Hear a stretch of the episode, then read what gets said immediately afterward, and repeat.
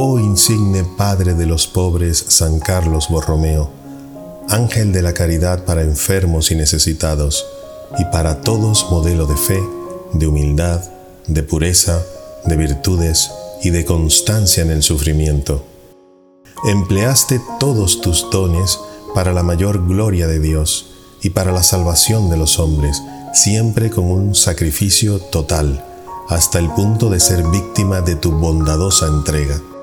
Concede a nosotros, tus devotos, firmeza en nuestros propósitos, fuerte espíritu de sacrificio, tenacidad y constancia para el bien de nuestras vidas, almas y mente.